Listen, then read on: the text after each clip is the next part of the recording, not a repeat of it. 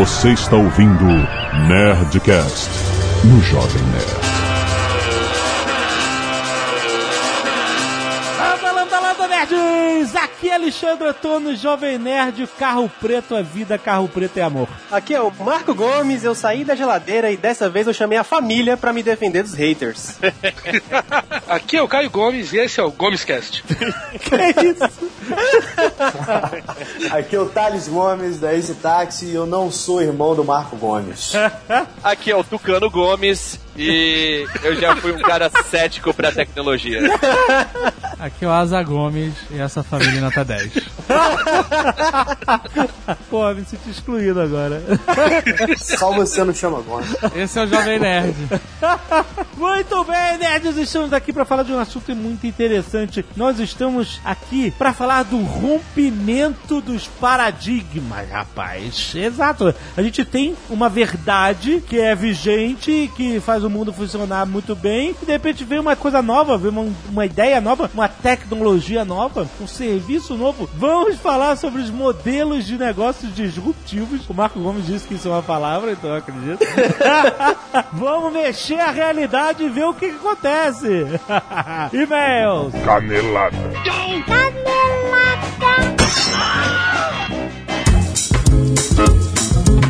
Muito bem, acabamos para mais uma semana de e-mails e caneladas Hora de Cast. Vamos. Azagal, recado patrocinado desta semana da editora Aleph, que está lançando um monte de livros nerds. Nós vamos falar do primeiro livro de uma nova trilogia de fantasia, O Trono de Diamante, de David Eddings. Olha aí. Na verdade é Trono de Diamante, David Eddings é o autor, não é o Trono de Diamante de David...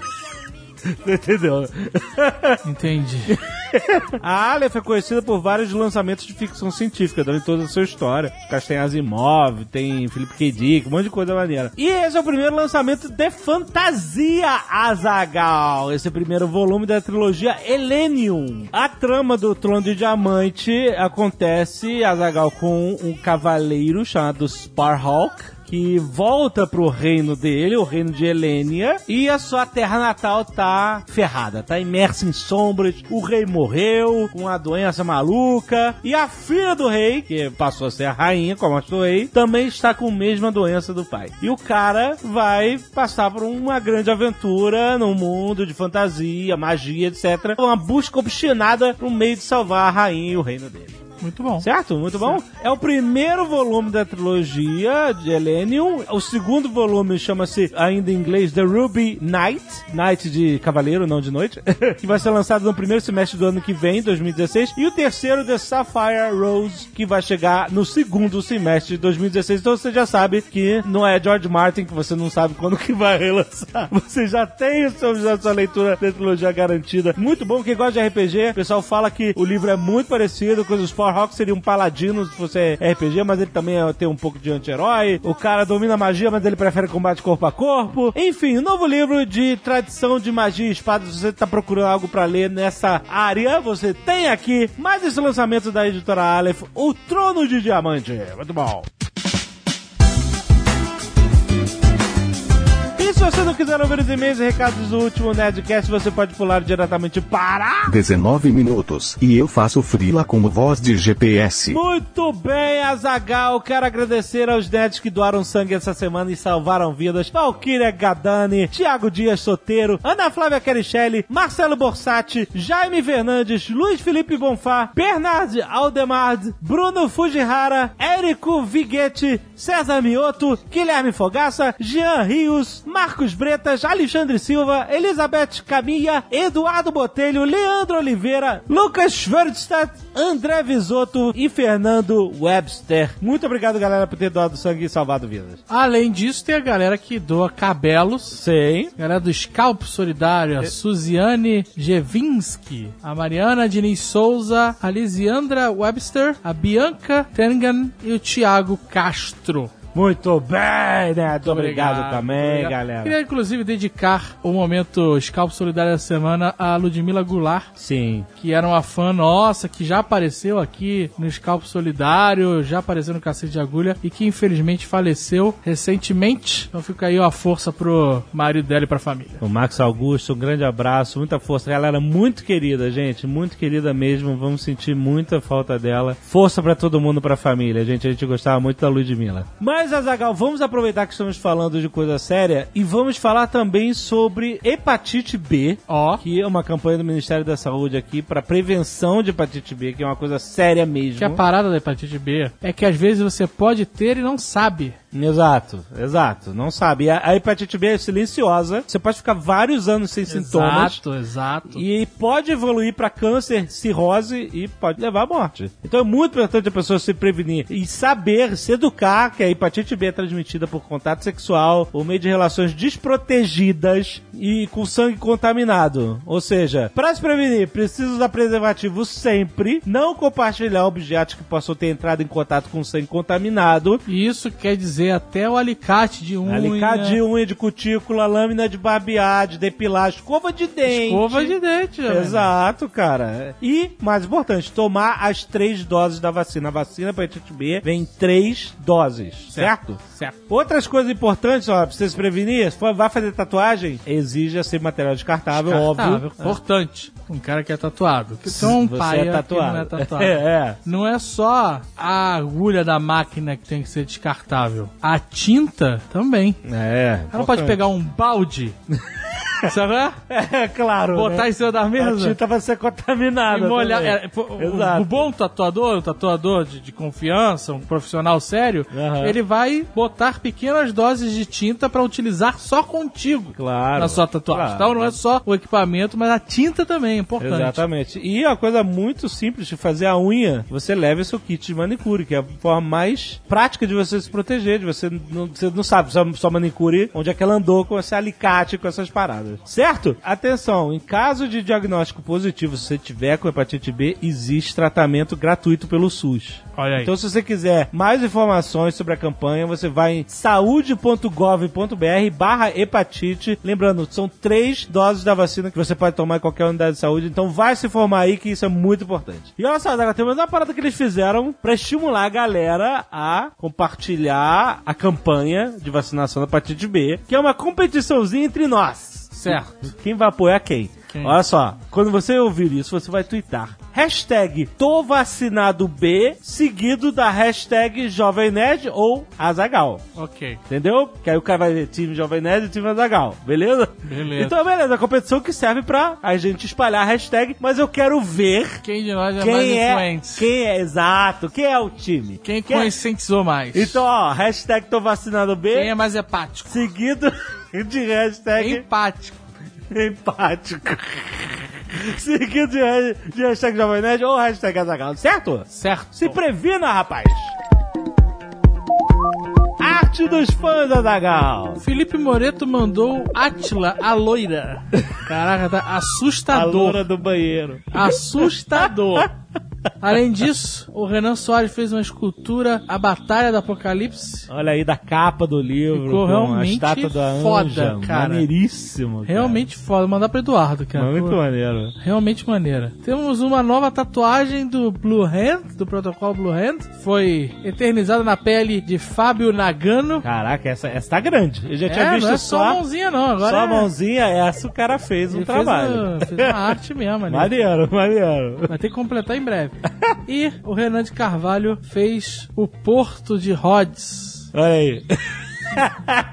Muito bom, O muito cara bom. tomando um mijão do, do- do- da estátua da cabeça. Muito maneira a charge dele. Fernando Luiz Dui. 24 anos, programador Blumenau, Santa Catarina. Interessantíssimo Nerdcast 477. Sou ficcionado por história e gostei demais do tema. Além das listas apresentadas, fica por curiosidade a lista de sete maravilhas da engenharia, criada nos anos 90 pela Sociedade Americana de Engenheiros Civis. Olha aí, ó. Um, Eurotúnel no Canal da Mancha. Realmente é um, é um marco da engenharia Eurotúnel é? a Torre CN de Toronto, o Empire State Building em Nova York, a Golden Gate Bridge em São O Francisco. Empire State Building também, é bonito. É, lindo. Foi construído em 13 meses no meio da depressão, maluco. Eu prefiro o Chrysler Building. O Chrysler é, é bonitinho, é charmosinho.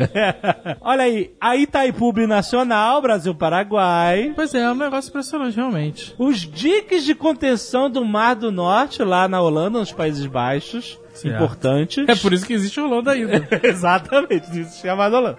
e o canal do Panamá, Ó, no Panamá, que tá agora pequeno já. que já tá pequeno, exato. Tem uma mega, um mega projeto para ampliar o canal Panamá, porque os navios modernos não passam, eles têm que dar a volta. A América do Sul é um absurdo, é uma maluquice. Mas é uma puta obra de engenharia, cara. Porra. Porque a natureza. Porque não é só um canal, a questão não é essa, não é só um canal. Não. É um elevador de navio. É, porque ele sobe, vai num lago que tem lá no alto. E depois desce. Depois desce de volta. Isso é que é maneiro da parada. Mesmo porque não dava pra ser, se não tivesse relevo, não dava pra ser direto porque existe um desnível entre o, o Oceano Atlântico e o Oceano Pacífico. né? Tinha uma pororoca.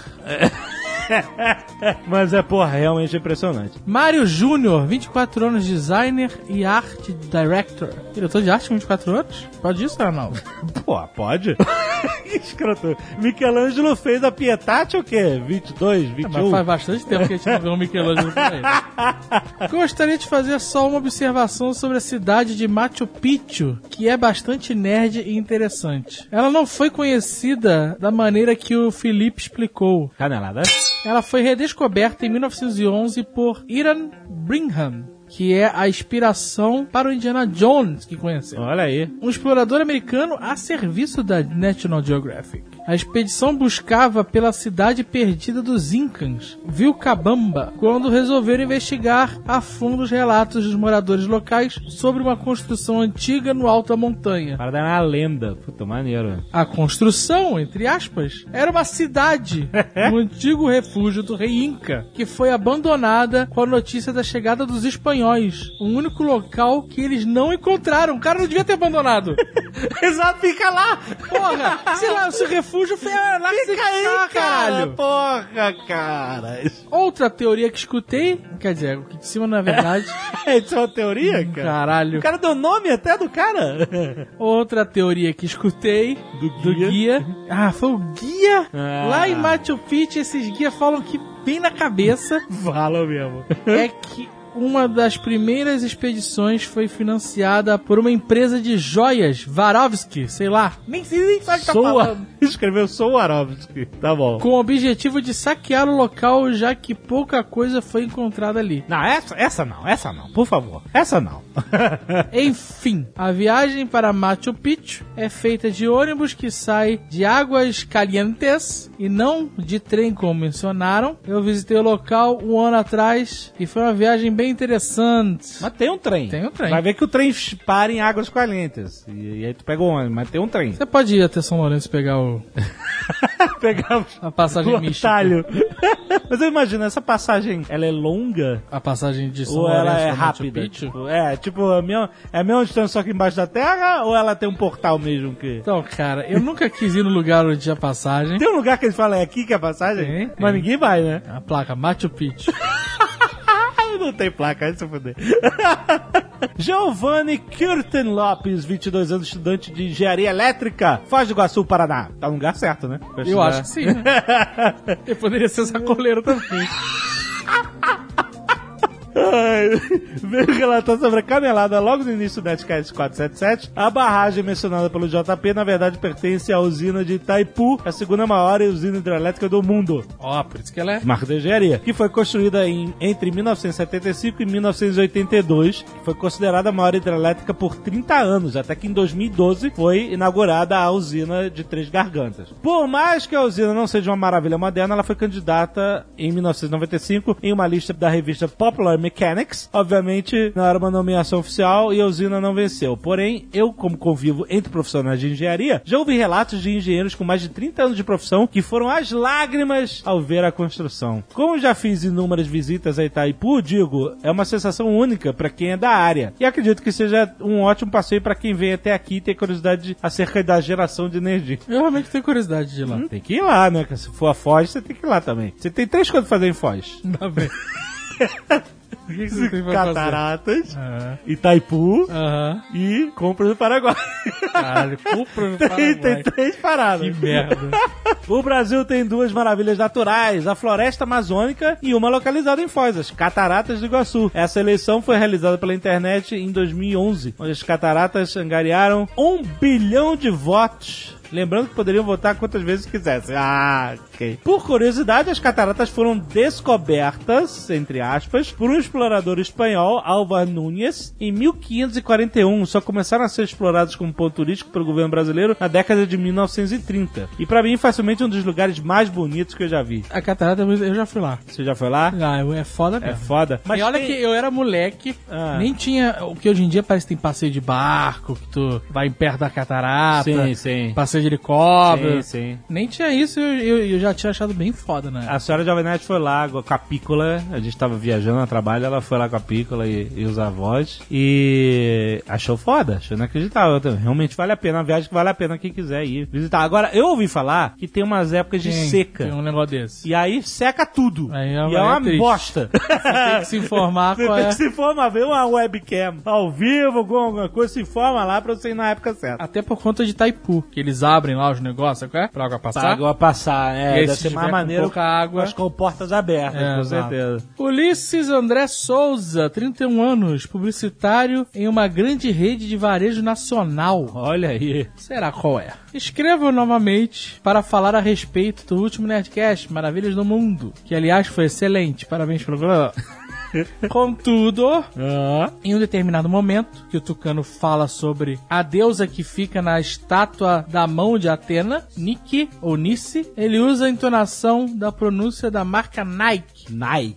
Esse momento, todos tiram sarro da cara dele dizendo que trata-se de um jabá.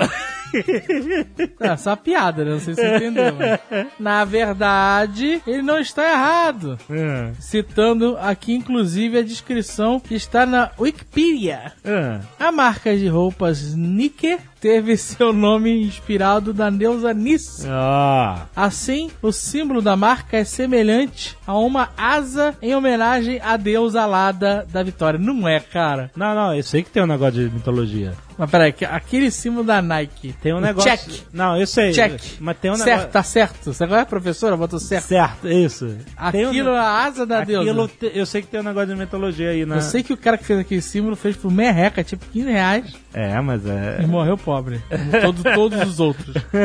Mas ele continua. Na verdade, o símbolo da marca Nike, Nick, Nice, não é uma asa, como diz o Wikipedia, e sim uma foice que a deusa usou para matar o touro mitológico. Cara, cada uma história. O touro mitológico é o Minotouro? Caralho. Sendo assim, não foi por assim dizer uma canelada do Tucano chamar a deusa Nike de Nick ou Nick de Nike. Porque a pronúncia é muito próxima disso. A semana dos e-mails eu ouvi falar. Vitor Solano, 23 anos, formado em logística e analista de e-commerce em Budas Artes, São Paulo. O significado da empresa Adidas não é indígena como mencionado na época. Inacreditável. Porra, cara. Inacreditável. Não é. Foi uma zoação, cara. Não Eu é possível. Não Não, é possível, cara. Ele foi criado a partir do nome do seu fundador, Adolf Dassler, que tinha o apelido de Adi. Junto com as três primeiras letras do seu sobrenome, Das virou Adidas. Uma outra curiosidade é que Adolf também fundou o Terceiro Reich. Não, uma outra curiosidade é que Adolf criou sua primeira fábrica de sapatos junto com o seu irmão chamado Rudolf. E após a briga dos irmãos, Rudolf criou a empresa Pullman e Adolf a Adidas. Então, a briga de irmãos, Pullman e Adidas. Mas o chocante desse e-mail Será Ele que realmente não, Será que ele acreditar- acreditou que gente Caraca, falou que cara. indígena? é possível, cara. Sim, é samba blim.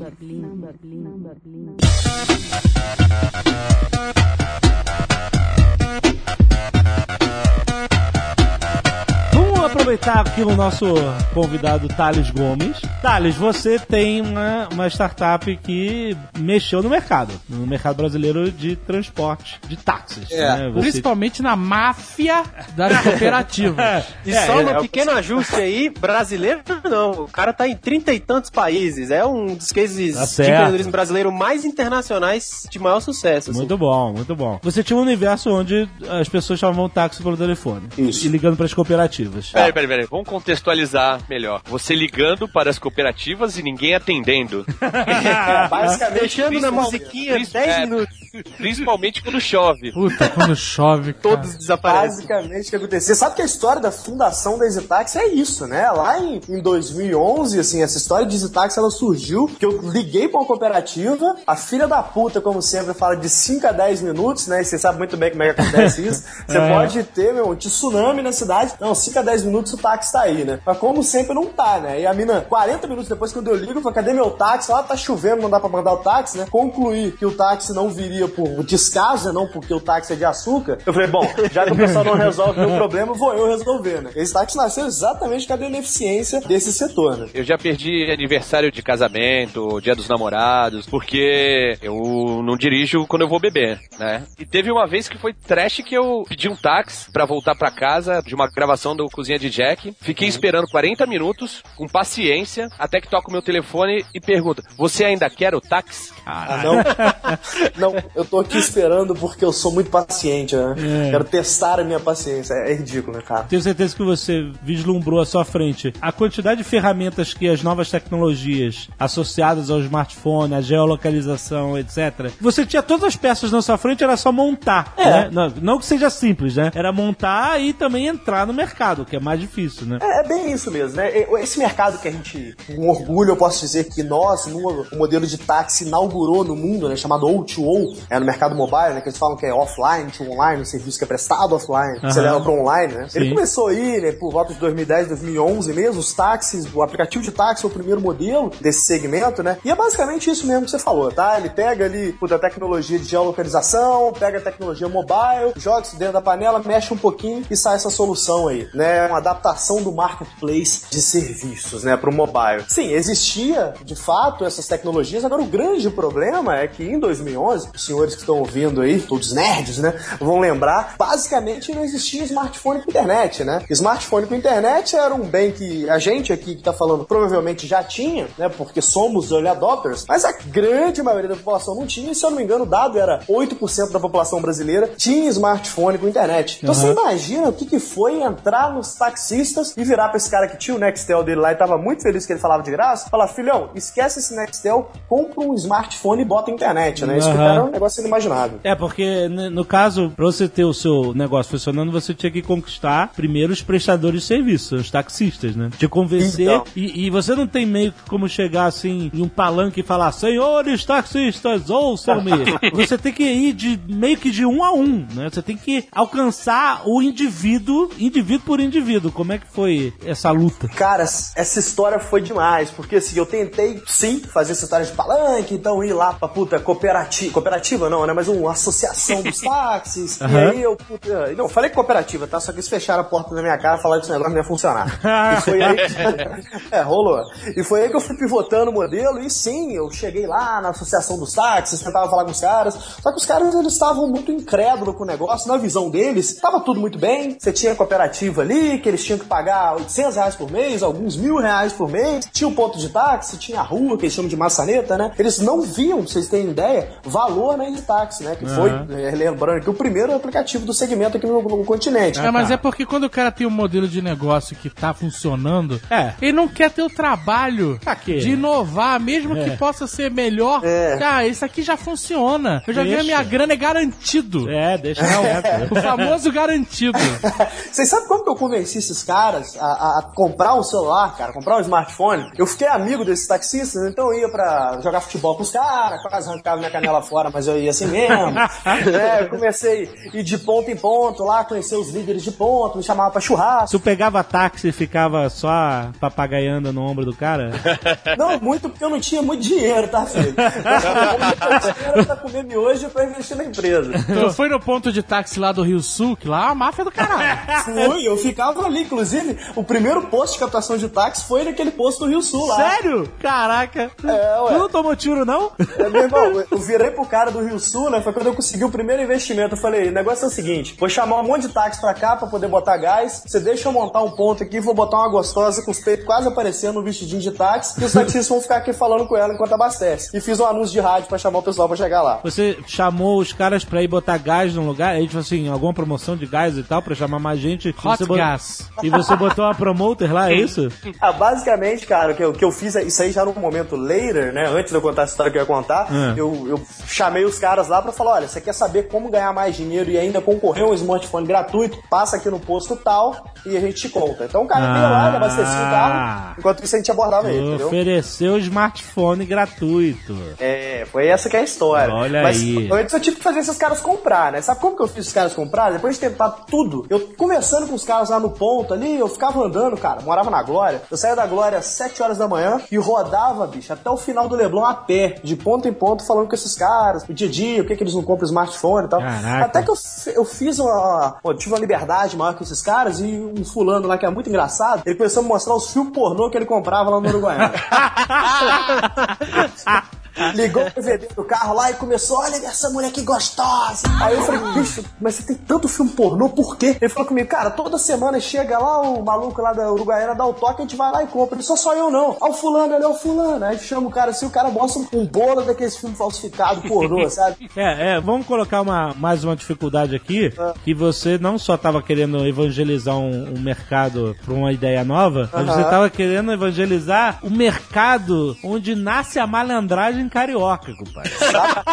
os taxistas do Rio É, são os terríveis. avatares da malandragem, maluco. São complicados, tá? Não que isso seja ruim, mas, mas é que é. Não, não é ruim, não que seja ruim, mas é. É ruim, é ruim, é ruim. Cara dá volta com você, vixe, cobra pra, pra dar recibo. Você teve que ouvir muita história triste, é isso? De, ah, não dá! Copacabana não dá! É verdade. Mas e aí? Mas você imagina que quando eu vi esse monte de filme pornô na mão do cara, Ah, eu saquei ali meu celular, né? E abri ali pra ele o, o famoso Xvideos, né? E mostrei pra ele no celular o Xvideos. Bicho, o cara deu tela azul quando eu mostrei o filme pornô no celular pra ele. Era o novo mundo. Ele falou, que porra é essa? Você baixou esse filme? Como é que esse, que esse teu negócio tá no teu celular? Você comprou? Chamou, vem cá, vem cá, vem cá pra ver. E no que eu falei pra ele que era de graça, aí ele quase teve um derrame. Quer dizer que se eu tiver um smartphone, um telefonezinho desse aí, eu vou ter filme pornô de graça? Eu É. falei, vai. Eu falei, então, você quer comprar? Eu te consigo um desconto. Ele, ah, então eu quero. E eu fui na loja da, da companhia telefônica, consegui um desconto de 5% pros 10 taxistas que tinham no ponto e os 10 compraram, bicho. Aí o acordo que eu fiz com ele é o seguinte: eu vou instalar, entre aspas, um filme pornô de graça pra vocês e deixa eu instalar o EasyTaxi. O que, que eu fiz? Eu favoritei o Xvideos ali no, no celular do cara e instalei o EasyTaxi pra ele. E basicamente o resto do meu verão aí de 2012 no Rio de Janeiro foi rodando de ponto em ponto mostrando filme pornô pro taxista. excelente estratégia. Quero saber o seguinte, quando você começou a consolidar o seu negócio e muitos taxistas começaram a ter smartphones com putaria Easy Taxi. e as cooperativas? Você, você recebeu ameaça de morte? Eu não duvido que você tenha recebido, na verdade. Cara, você sabe que eu recebi mesmo, mas aí enquanto eu morava no Rio, não posso afirmar que foi cooperativa, mas um cara me falando que eu tava entrando num buraco que não é meu, né? Como se eu fosse um grande emburacador, né? Coitado de mim. que eu tava entrando num buraco que não é meu pra eu tomar cuidado pra eu não ficar nesse buraco. O cara ligava de anônimo pro meu celular. Ligava pro teu celular, caralho, mano. Anônimo. Juro por Deus, eu recebi algumas ameaças. Te confessar que quando eu mudei do Rio de Janeiro, eu senti um leve alívio, assim, né? Porque eu já tava andando desconfiado ali pelas ruas escuras agora, né? Caraca, cara, que loucura. As cooperativas, elas conseguiram atrapalhar o seu negócio de fato? Pois eles já estavam tão obsoletos no negócio que quando você entrou com uma inovação, eles só puderam te ameaçar e ficar gritando. Eu lembro de matéria no jornal, no- na internet, em jornal de TV e tal, de legislação querendo proibir os aplicativos de táxi aqui. Eu lembro muito bem E disso. Curitiba, a Urbis? Curitiba. A Urbis É. proibiu. A CLT emblema de Curitiba, né? A Urbis é o. É, É é, esse É MTU o de Curitiba. Deles lá. é, é, aqui de É. Curitiba que regula e tal, não sei o quê. E aí eles entraram com uma ideia, ó, não pode porque não é ave- averiguado, ou seja, não pode porque não tá É, caindo. aconteceu em São Paulo também, mas caiu rapidamente. Não tá caindo dinheiro no meu bolso, então não pode. É basicamente isso, né? Não, e foi engraçado esse caso da Urbis, né? Que o pessoal, ele chamou um taxista, aí abordaram o taxista, tomaram a licença dele. O cara ligou lá na Easy Taxi pedindo pra falar comigo desesperado. Eu fui atendi, o cara falou que eu tô fudido, que o cara me tomaram a minha licença aqui. Eu falei, ó, senhor, fica tranquilo, eu te garanto que eu vou resolver esse problema hoje ainda. Não deu outra. A gente pegou nossa assessoria, entramos em contato com a Globo local, falou, ó, quero dar uma entrevista pra falar de um crime que a Urbis está praticando, que é sem é, nenhuma fundamentação legal tomar licença do taxista. Aham. Aí foi o que aconteceu. Ah, Rolou uma matéria no Globo, Sim, que saiu lembro. G1, você lembra, né? Ah. Deu um bafafá com a prefeitura lá, que eles até mudaram o posicionamento deles depois nas mídias sociais, né? Hoje Aham. as mídias sociais de Curitiba funciona bem. Depois desse evento aí, o pessoal acabou dando um jeito, o prefeito foi no mesmo dia falar que apoia as Itax, que não tem nada disso, que é uma ação isolada do órgão de transporte que ele vai, ele vai consertar isso. E acabou o problema. Então, assim, você criou um disruption né, no, no negócio. Você, você mexeu no negócio dos caras e, e eles se sentiram ameaçados e, e- e resistiram. Então, você acabou de exemplificar. É. E você também sofreu com a própria concorrência, né? Ou essa ideia, né? O, o concorrente querendo oferecer um serviço com mais vantagens para o taxista do que você oferecia, você teve que se adaptar rapidamente, coisa que a- a- as cooperativas não fizeram, só ficaram reclamando, chiando chorando, pra você não morrer. Se você realmente fosse o aplicativo de táxi que cobrava FII por corrida, sendo que o seu concorrente não cobra, você ia morrer, se você não mudasse, né? Eu vou te dizer que essa posição que você tomou salvou, salvou vocês, tá certo? Ah, sim, mais ou menos. O Brasil, naquele momento, sim, era um mercado representativo. A gente acha que talvez não morrer, mas sim, a gente ia perder bastante market share. Hoje a gente domina o mercado brasileiro, apesar de São Paulo a situação concorrencial ser diferente, né? Aham. Mas o mercado como um todo, por exemplo, Rio de Janeiro, a gente tem uma dominância gigante e tal. É, sul do Brasil, Nordeste. A gente acaba ainda conseguindo ser dominante no mercado brasileiro. Então eu acho que essa posição permitiu que a gente mantivesse a dominância, né? Mas não diria que a gente ia morrer, porque a gente nesse momento já estava em 20 países, se não me engano. Então ah, tá. Você já tá nos outros países. é, Aham. a gente apostou nessa, nessa expansão, né? Mas você tem que se adaptar rápido, né? No caso da cooperativa ali, é, Alexandre, o que acontece é existem dois tipos de pessoa, né? As que dão desculpa e as que tomam algum tipo de ação. A cooperativa é o clássico de que dá desculpa, né? Ele, Uhum. ele quer ficar chorando leite derramado ao invés de vender lenço. Agora, nós estamos vivendo um momento em que o próprio mercado de táxi, como um todo, englobando o taxista, a cooperativa, os aplicativos de táxi, estão sob um novo, um, um- novo paradigma que se está instalando, que é o Uber. né? É, e, e já teve protestos em São Paulo, teve greve em Paris agora dos taxistas recentemente, quebra-quebra, no Rio de Janeiro, o nego falando que ia ter morte. O nego emboscava carro de Uber na rua. É, é, E exatamente. recentemente em São Paulo acontecendo coisa parecida, o projeto, enquanto estava em votação de proibição ou liberação do Uber em São Paulo, os taxistas parando o carro na rua e mandando o passageiro descer, tem vídeo disso, então a coisa tá, tá, tá quente. A Ó, tá aviso aos navegantes que se eu der minha opinião aqui vai dar polêmica. Ih, caralho. Mas é pra isso que você tá aqui. Quer minha opinião? Claro. Porra, por favor. Eu sou 100% a favor de Uber. Olha aí. Eu sou 100%. Olha só. Deixa eu explicar que senão o taxista vai vir queimar minha casa. Já teve IPO do Uber, não? Não, não, não é por isso. Cara, a grande verdade é o seguinte, eu sou libertário, tá? Então eu não tenho como ir contra as minhas convicções políticas, né? Eu acredito sim que o mercado ele tenha que se resolver com base na meritocracia. E o que o Uber faz, né? Quem já viajou nos Estados Unidos sabe o quanto é uma merda aquele mercado de táxi lá. Quando tem táxi, tem um cara que mal fala inglês e o táxi tá caindo aos pedaços, né? Nos Estados Unidos? Ah, tu- Peraí, acabou de escrever o Rio de Janeiro? É, o Rio de Janeiro. Você tá falando com país, Esse cara? fala português, né? Aquele Santana 2000, bizarro.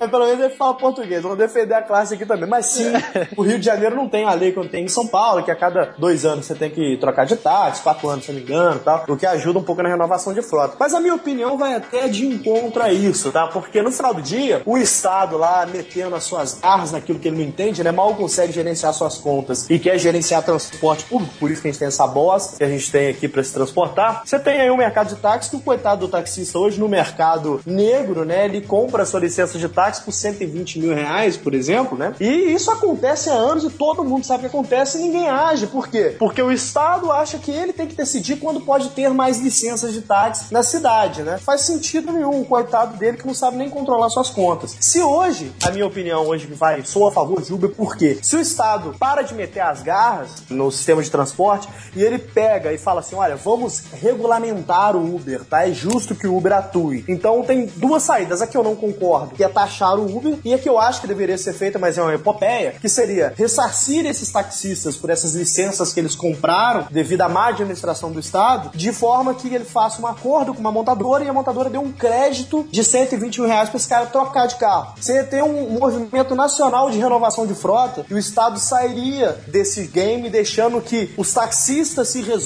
ali, quem tratar melhor os passageiros, consequentemente, conseguiria ali fidelizá-los, né? E eles estariam num, num, num âmbito de competição de igual para igual com os caras do Uber, que hoje ele não tem que pagar taxa alguma, então ele consegue comprar um carro melhor. Isso eu acho que resolveria o problema. A gente precisa explicar o que é o Uber, você acha que precisa? Muita- Eu acho que não, acho que precisa sim, cara. É. Pouca gente tem acesso. O aplicativo de carona. O, o- o aplicativo de carona.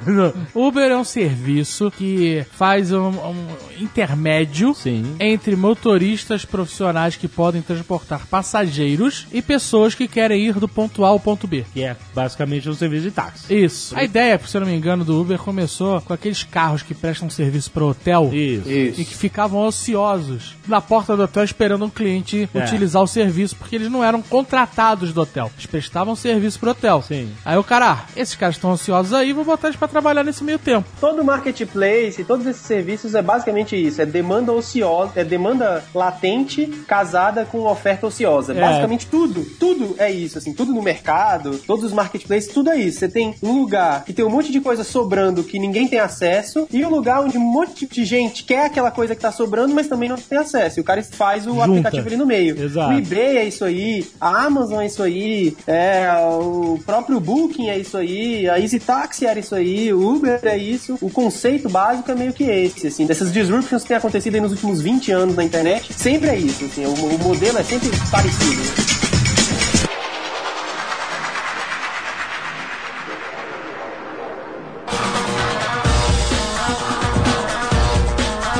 Da década de 2000, a gente teve um- uma grande disruption que foi o Napster e todos os finders de MP3 e tal, que acabou girando um outro grande negócio da Apple, né? Que foi o iTunes, né? A gente já contou essa história em outros Nerdcasts de Napster, de processo e fecha e não sei o que, e as indústrias fonográficas dizendo que não, que tava tudo certo, que não tinha problema nenhum, mas tinha. E agora, trazendo mais pra modernidade, nós temos a Apple, que tem o iTunes que é um puta modelo de negócio, vendeu sei lá quantas trilhões de músicas os caras venderam. E agora nós temos serviços de streaming como o Spotify. Eu tinha um monte de lista de reprodução no Groove Shark.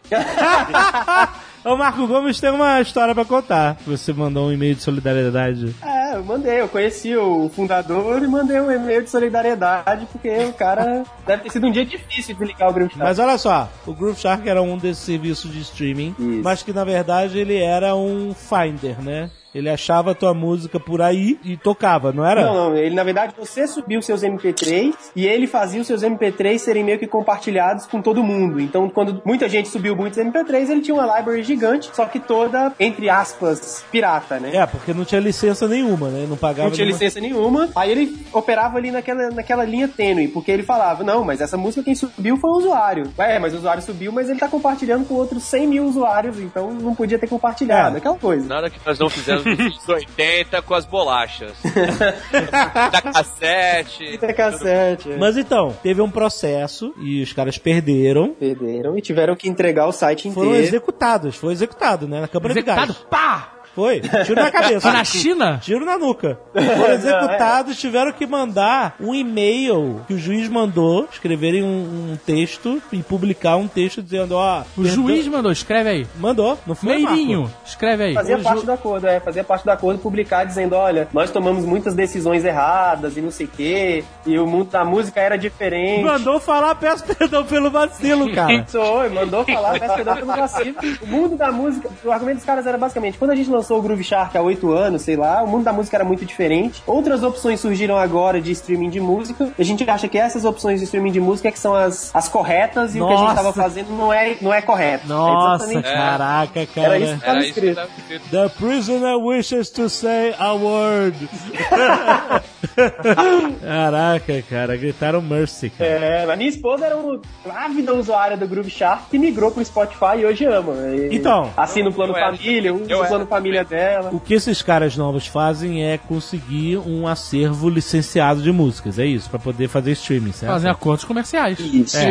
Uhum. Fazer acordos comerciais e o chato disso é que tem que fazer país por país, né? Então você tem que ir fazendo de É, país em país. foda, né? O é sistema foda, legal é. de cada país é uma bosta. Exatamente como Mas o da Apple teve uma polêmica aí no começo. teve. Que polêmica. Que ele dá 90 dias gratuito. Ah, E aí a Apple falou assim: Ah, eu não, eu não vou cobrar do usuário e não vou pagar os artistas. Beleza? Ah, não vou cobrar, Ah, não vou pagar. É, aí a, a Taylor Swift falou assim: Eu não preciso de iPhone de graça, seus merdas.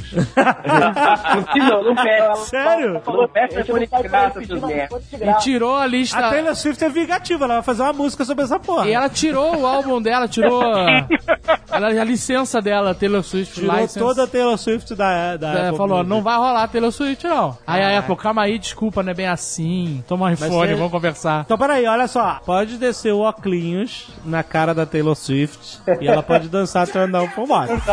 Mas ela voltou atrás agora, né? Ela voltou, é. Voltou atrás, não quero mais receber. Oi? Não, não, ela voltou atrás ao ponto. Ela colocou as músicas dela. É, é, porque ela tinha tirado, né? Ah, porque eles vão pagar, Ah, porra. eles vão pagar, pô.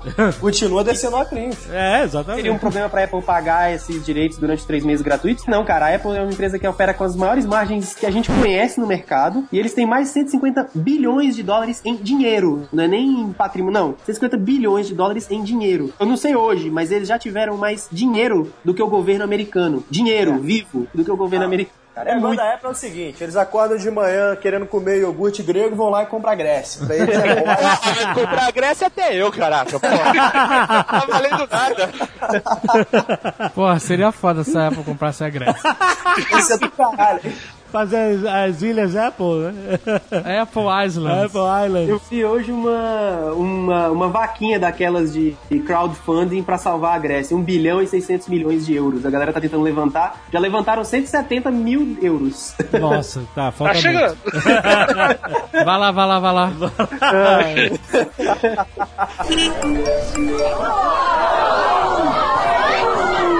A música é interessante porque é uma luta de muito tempo já, né? As gravadoras, donas de tudo, do mundo inteiro. E aí primeiro foram confrontadas com o Napster e outros serviços similares. Aqui é a luta ferrenha contra a pirataria, prendendo usuário, maluquice do cacete. Na época do Napster, você via quem era quem, né? Por quê? Ué, a galera que tava contra os artistas que estavam contra o Napster Ah, é. e os que estavam a favor. Metallica, estamos falando de você. É, é bem por aí.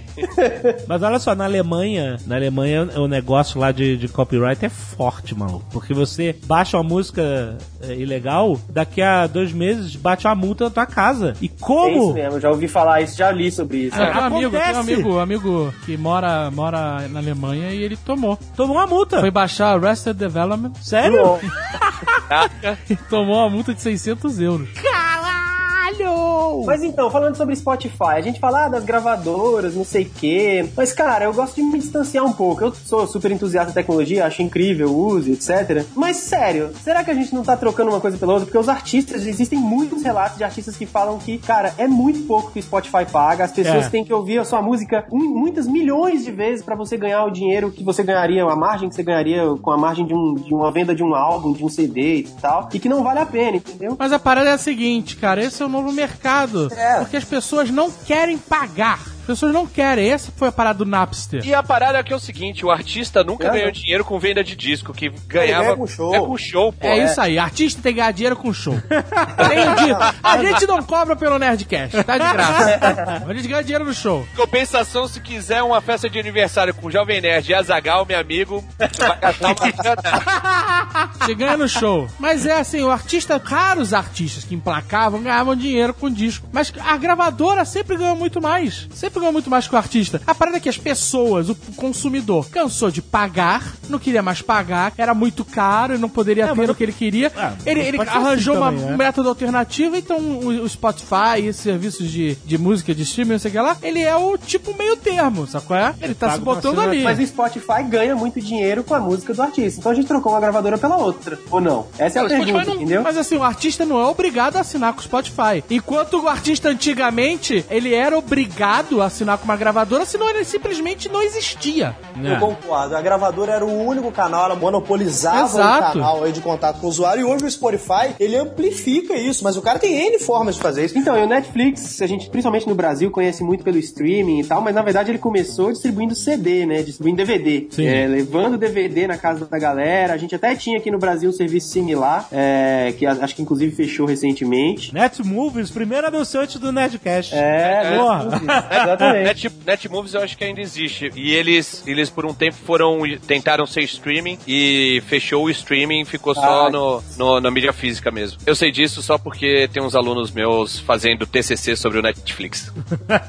E o Netflix enfrenta o problema parecido com o do Spotify, que é o lance dos artistas não quererem liberar suas obras, né? O Netflix começou a produzir... Artista não, aí é estúdio mesmo. Aí não é artista. É, sim, sim, sim. Artista Não, e o- estúdio, gravador e artista são coisas completamente diferentes.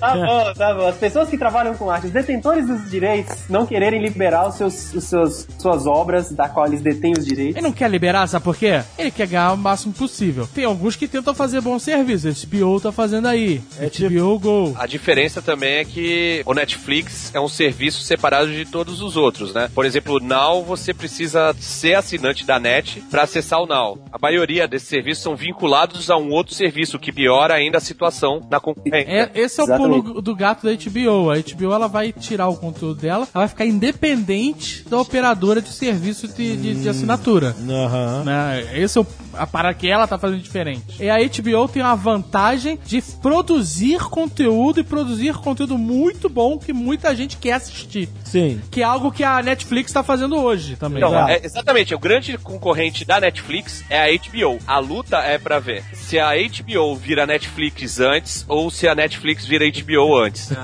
Eu, não- É, eu acho que a HBO vai ser uma grande produtora de conteúdo. Puta, todo mundo quer ver True Detective, Game of Thrones, tudo bem, mas continua o serviço da Netflix sendo muito mais top do que a gente tem hoje na HBO, né, gente? Vamos concordar. Sim, E e, mais a- e as produções da HBO, por enquanto, ainda são superiores à da Netflix. Tem coisas muito boas da Netflix de produção, mas um Game of Thrones que custa 6 milhões de dólares o, o episódio é um, um passo acima, né? É um, Não, sem dúvida. Mas assim, House of Cards também é fodido. Eu não vivo sem House of Cards. sim, Então, verdade. tem algumas coisas ali. Sim, mas eu acho que a HBO faz mais, entendeu? É, faz faz- É, não, mas é, é assim, a HBO tem histórico, né? A HBO tem um histórico enorme. É, é, a Netflix começou a, a entregar mesmo conteúdo original de, de poucos anos pra cá, né? Esse ano eles falam que vão entregar se- 60 séries originais, incluindo documentários e tal. Então, assim, é, é muito recente pros caras. Vai ser uma briga ótima e o consumidor só tem a agradecer. Exato, exatamente. Pra gente, é bom pra gente. Só que existe uma briga muito grande entre a Netflix e as operadoras de telecom, os provedores de serviço de internet. Nos Estados Unidos isso é uma briga muito grande em que eles querem cobrar dos produtores de conteúdo da Netflix, do YouTube, de quem quer que seja, porque o conteúdo deles é mais pesado, então as pessoas usam mais. Por mais que as pessoas já estejam pagando pelo acesso à internet, a telecom quer cobrar nas duas pontas, entendeu? Esses caras são canalhas. Canalhas.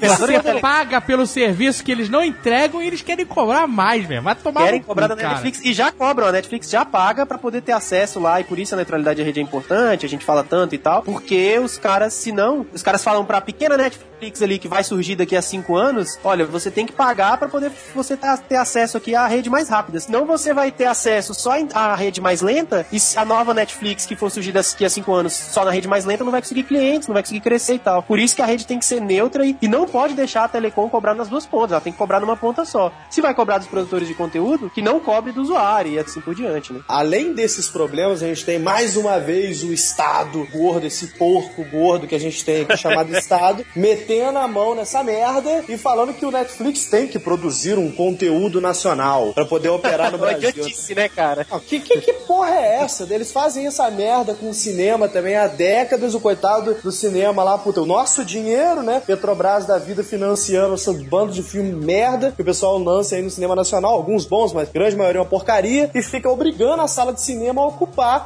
as salas, né? Que é um espaço é onde o cara faz dinheiro ali, com esses filmes que não dá bilheteria nenhuma, né? Não obstante, agora o pessoal quer entrar no mundo digital e, e obrigar a Netflix a colocar um conteúdo lá, um percentual do conteúdo, produzir conteúdo no Brasil. Isso, é- isso é ridículo, sabe? A Netflix também tá nesse, nesse ramo de mexer com a realidade das paradas, disrupt e tal. E isso foi mais exposto com aquela polêmicazinha em volta do Tigre e o Dragão 2. E no, no final de 2014 eles anunciaram que eles estavam. A é, polêmicazinha mesmo, né? Que ninguém ouviu falar disso. Que isso? Na época? Desconheço. Nunca ouviu falar disso? Ah, que eles Zero. iam fazer a continuação do filme, mas sem os Caraca. mesmos atores. Não, tá, não, tá. não, não, não. Que a Netflix estava em conjunto com, com a produção do filme, é acordada de fazer um lançamento simultâneo nos cinemas e na Netflix. Interessante. E eles queriam fazer isso pra testar é, o público, pra querer provar que a pessoa não deixa de ir ao cinema por causa da Netflix. Ou a pessoa vai ao cinema ou ela não vai. né? Ou ela quer ficar em casa mesmo assistindo em casa, ou ela não, ela quer a experiência de, do IMAX ou, ou do som e tal, não sei o quê. Só que depois desse anúncio, um grupo de cinema americano disse que ia boicotar o filme. né? Não, não vou passar esse filme então nas minhas salas. E aí, logo depois que ele anunciou isso, vários outros cinemas, AMC, Cinemark, etc. Todos esses caras falaram assim: ó, também vou boicotar, não vou passar, vai lançar junto com a Netflix, não vai passar em nenhuma sala minha de cinema. Então você vê, mais uma vez, os caras quiseram testar uma parada e as redes resistiram. Falaram assim: não, nada disso. O que eu acho é, estranho nisso é que os cinemas acreditem que a única vantagem que eles têm é a exclusividade. É, isso é péssimo. E não é, cara. É porra, será que é tão arriscado o, o universo do cinema? Será que se todos os filmes estreassem ao mesmo tempo na Netflix e- ou, ou em qualquer outro serviço e no cinema, nego ia ficar em casa de cueca assistindo um filme mesmo? Infelizmente, eu acho que o cinema, nesse caso, tornaria sim algo de nicho. Mas os caras têm tanto diferencial, cara. Eles têm 3D, tela gigante, som do caralho mapeado por caixa de som. Tem um monte de coisas que são, realmente fazem uma experiência foda. E outra coisa, Não, vamos eu parar de ser punheteiro, né, gente? O nego vai no cinema pra poder pegar a mina. Então aquilo ali é um evento social também, né? né? Puta. Eu acho que assim, o filme normal, que não é blockbuster, nem um grande lançamento, ou que não tem grandes nomes, esse filme Esse é é sofrer. sofrer. Esse é sofrer porque às vezes você vai no cinema porque você quer ver esse filme, sabe lá Deus quando esse filme vai aparecer. Pô, mas eu não Tipo vou o mais- Tigre e o Dragão eu não 2? sei. Tipo o Tigre e o Dragão 2? Ah, Tipo Terminator, Terminator novo agora. mas sei lá, tem vezes que eu vou ao cinema, eu quero ir ao cinema, não tá passando nada espetacular. Gigante. Eu assisto qualquer merda, é porque eu já tô lá e vou, assim, ah, vou assistir isso aí pra ver qual é. Então, mas por Mas exemplo, esse filme talvez eu passar. Não, esse filme tá em, eu vou ver em casa. Não vou pagar duas entradas, só posso pagar uma só e, sabe? mas você curte ir no Eu cinema. gosto de ir ao cinema, mas eu acho que pra determinados filmes que eu talvez deixasse de ir, eu iria só mais em grandes eventos. Eu já faço isso sem. É, o, que eu, o que eu vejo é que cinema é evento social, gente. O cinema não vai morrer, por mais que isso aconteça e tal. É evento social. Concordo que talvez filmes normais vão acabar sofrendo mais, né? Mas no final do dia, nem, o cinema não morre perto disso, não. Eu, eu falo com propriedade que eu comecei minha carreira no cinema, tá? Eu trabalhava no Grupo Severiano Ribeiro de Cinemas, departamento de marketing. Eu me lembro que em um determinado momento a gente estava preocupado com pirataria, né? A gente encomendou uma pesquisa, um instituto de pesquisa gigante, que eu não preciso citar o nome, fez lá e basicamente chegou a essa conclusão. Cinema, né, não sofre necessariamente com pirataria, um, porque esse cara que tá assistindo esse filme aí filmado ali dentro do cinema, ele não iria pro cinema de qualquer forma, e dois, cinema é um evento social, né? Então, de É. qualquer forma, as Quem pessoas é vão locadora, né? É, a locadora sofria, de fato. A locadora só, só morreu, né? É, Morreu, morreu, morreu. Não, eu. Quando eu vejo uma locadora na rua, eu acho incrível. Eu falo, meu Deus, como essa locadora tá aqui até hoje? Outro dia eu vi uma locadora de games, fiquei chocado. Se você for na periferia, é que você anda só nos jardins, Marco. Mentira, eu vou na periferia toda Fica semana. andando de bicicleta no jardim. E é justamente lá que eu vejo a, a- a locadora. Fica passeando no jardim de É isso bike. que eu ia falar, na periferia, nas quebradas, tem, tem, tem bastante locadora ainda. Não, tem bastante não. Não vem que não tem bastante não. Tem uma, Vou te, levar, vou te levar pra dar uma volta em São Vicente, que é quebrada de verdade. Mais que é Brasilândia? Impossível. Vai lá em Mongaguá pra ver se você não acha. Agora é engraçado porque a locadora é, é algo que existia em toda esquina. Tinha mais locadora que farmácia e É. pet shop. E, e aí veio a Blockbuster. Eu não conheço caso no, Estados Unidos, mas no Brasil veio a Blockbuster e quebrou 90% de todas as locadoras que existiam. E aí depois a Blockbuster quebrou sozinha. Não, sozinha não, né? Como é que pode? Que- é, Exato. foi bem sozinha, foi uma imbecilidade da gestão, né? Os caras negligenciaram o modelo de streaming, inclusive tiveram a chance de comprar o Netflix lá atrás e não compraram. Tiveram, então, tiveram. quebrou Depois fizeram o Netflix deles que não serviu pra nada. Sabe que quem inventou o relógio digital foram os suíços, né, cara? É mesmo? Não sabia. É, e os caras também negligenciaram. O grande problema é chamado de miopia de marketing. É quando a, a empresa acha, sei lá, a Petrobras achar que é uma empresa de petróleo e não é, é de energia. Se amanhã o petróleo não tiver mais dando dinheiro, eles têm que sobreviver. Então, Focar no fim, não no meio, né? exatamente. É bem por aí mesmo. A Blockbuster quebrou de uma maneira tão épica que o, o- venderam pra lojas americanas só por causa dos pontos, né? Tipo, o que tava dentro não interessava, era só os aluguéis, os pontos de venda. Caralho, é muito triste, né? Eles queriam os imóveis. Eles compraram pelos imóveis, cara. É muito triste isso. Eu já tive essa conversa com o Paulo Leman, tá? Que basicamente é o cérebro por trás lá do, do B2W hoje. E é basicamente isso mesmo, tá? Não só a Blockbuster, como outras redes varejistas. Muitas vezes os caras compram só por causa do ponto. Né? Que, você ver como é que, que ponto que o negócio chega, né? Não valendo nada. A Blackbird ficou tão zoada que eu tenho um filme lá em casa até hoje, não devolvi ainda.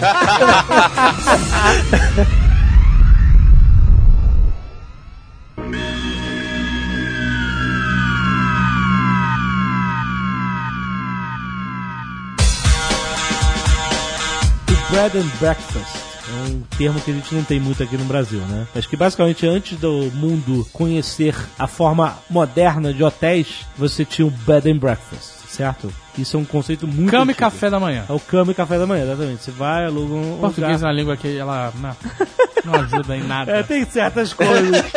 Tem palavras pra descrever tudo, né? é foda. né? Cama e média. Seria em português? Cama e média.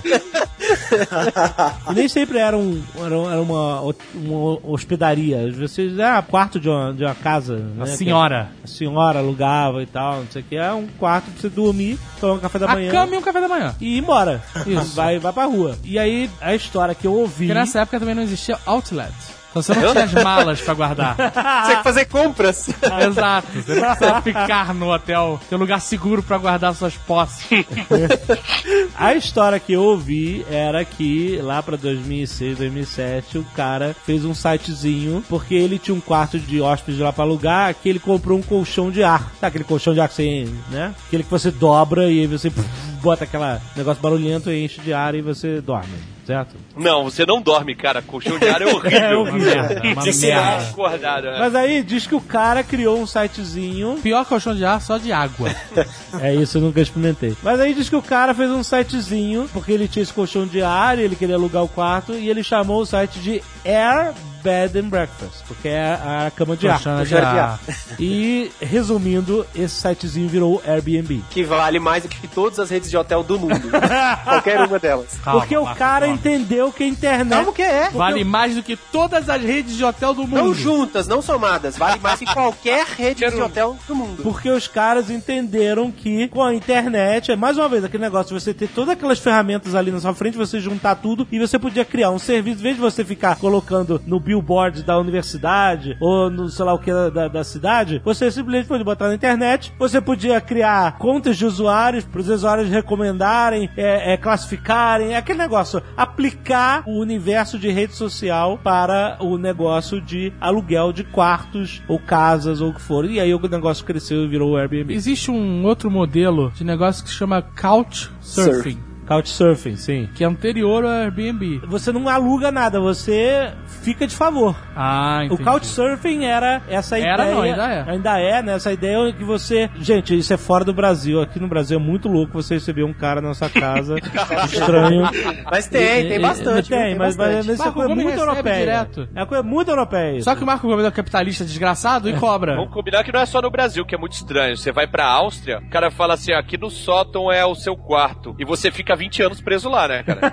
E Passado. nos Estados Unidos, vai, vai pro sofá do redneck, serial killer. É, Exato. Mas a ideia do Couchsurfing é assim: estou viajando mochilão, não tenho dinheiro e algumas famílias, ah, pode dormir no meu Chega sofá. aí, chega aí. Dorme no meu sofá. É um esquema. Não, De na verdade graça. não é só isso, gente. O conceito do Couchsurfing é bem mais poderoso que isso, que é o conceito de moeda social. Na verdade, você faz isso pra você ganhar moral dentro da comunidade, pra que com a moral dentro da comunidade você também possa se hospedar em outros lugares. É uma troca, meio que uma troca de favores em altíssima escala. Então Sim. não é você você ficar num lugar É merda. uma rede social de bicho grilo. É uma rede social de bicho grilo. Não, não é. É a rede É, social é de quem viaja com violão. Viaja com violão. que viagem Não, com não é. violão. Todas as Então, casas têm é aquelas, cons- daquelas revistinhas de cifra com músicas do Legião Urbana.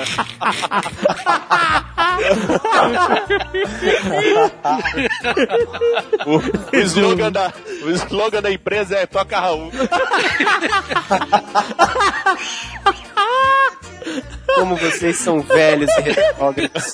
Não entendem o poder do social, da reputação. Tu já dormiu no sofá dos outros, Marco Gomes? Eu não, minha esposa já. Ai, caraca, cara. O Marco Gomes, uma vez eu lembro, uma vez ele veio aqui pra Curitiba e falou pro Jovem Nerd: Jovem Nerd, me empresta um sofá. É isso aí. Que eu vou ver show de sei lá quem que, que era. Isso, show do Chico Buarque com a esposa, ela que gosta. Eu fui E não dormiu. De manhã cedo tava sentado no sofá chorando sangue e não conseguiu dormir.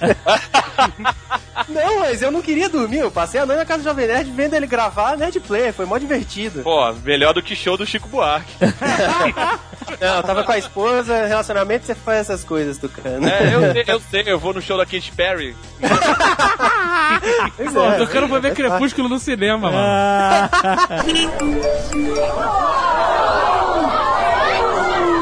O Airbnb tem umas histórias legais. A fundação, quando os caras foram criar a empresa, eles precisavam de grana. E como eles não tinham grana, era a época da eleição. Primeira eleição que o Obama foi eleito. Ele tava pra ser eleito, né? Ele tava na. na- Yes, we can. Yes You Can, né? A primeira Yes You Can.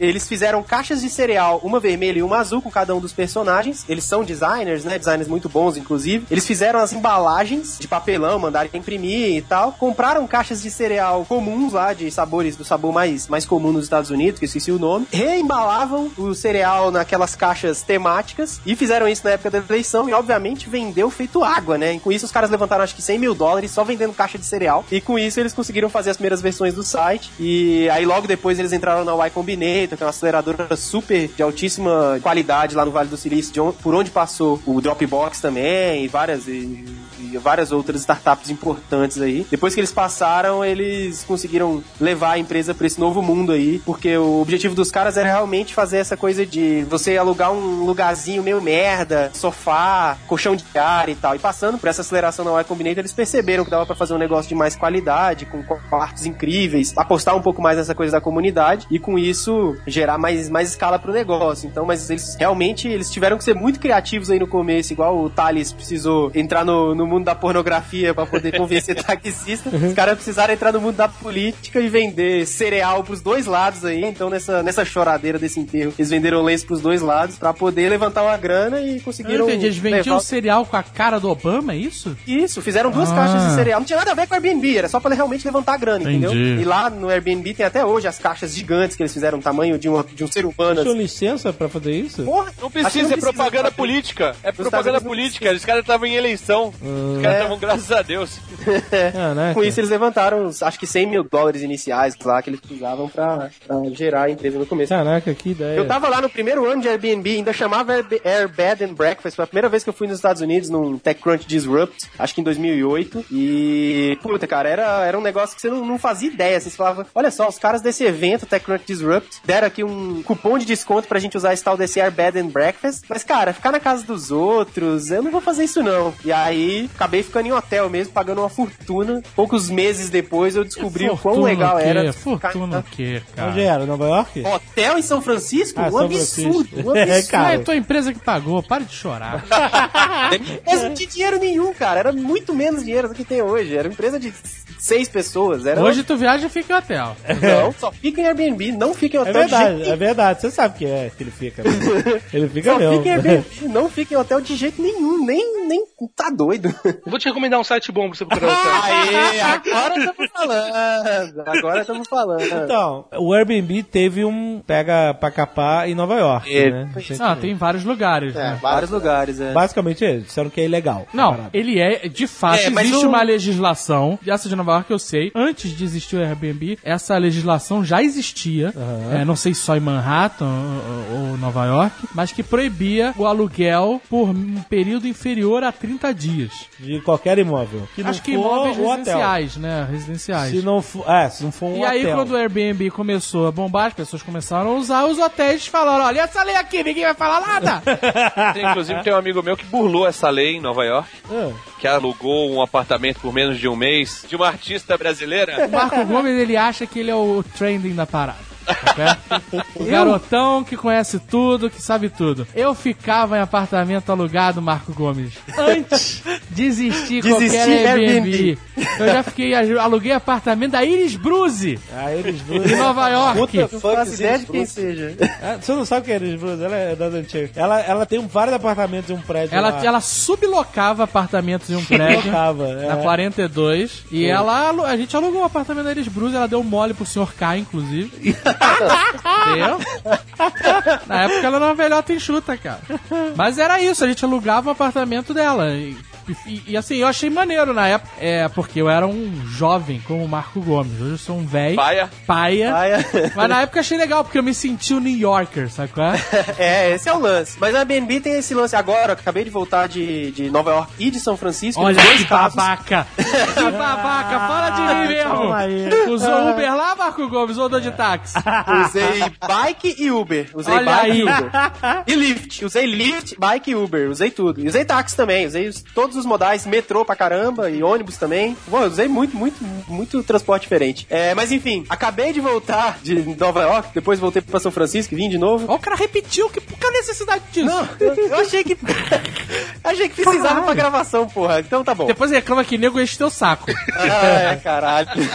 em ambas as hospedagens, eu paguei um imposto municipal ou estadual, sei lá, um imposto É, qualquer. imposto, é. Para a cidade, para que o proprietário possa fazer aquele tipo de locação. Então, em Nova York eles já resolveram o assunto e em São Francisco também. Eu acabei de pagar e você paga um imposto que não é barato, é quase o preço, inclusive, da taxa que o Airbnb cobra de administração, para que o cara possa fazer esse tipo de locação. Então, esse, esse problema do ah, locar de pessoa, não locar de pessoa e tal, já meio que foi resolvido em ou em todos os lugares, na maior parte deles pelo menos. Mas realmente esse problema existiu, o Airbnb foi proibido em Nova York durante um tempo, deu mó merda, mas agora já tá bem resolvido e, e os caras estão operando aí de maneira bem estruturada. Você cara. pagou como, Marco? Gomes? Você paga junto, tudo junto, o Airbnb lista cada item. É, alugue... tantas noites, que é o Mas dinheiro pagou que no vai. cartão de crédito? Pagou no cartão de crédito. Na minha época, era dinheiro na mão da Iris Bruce.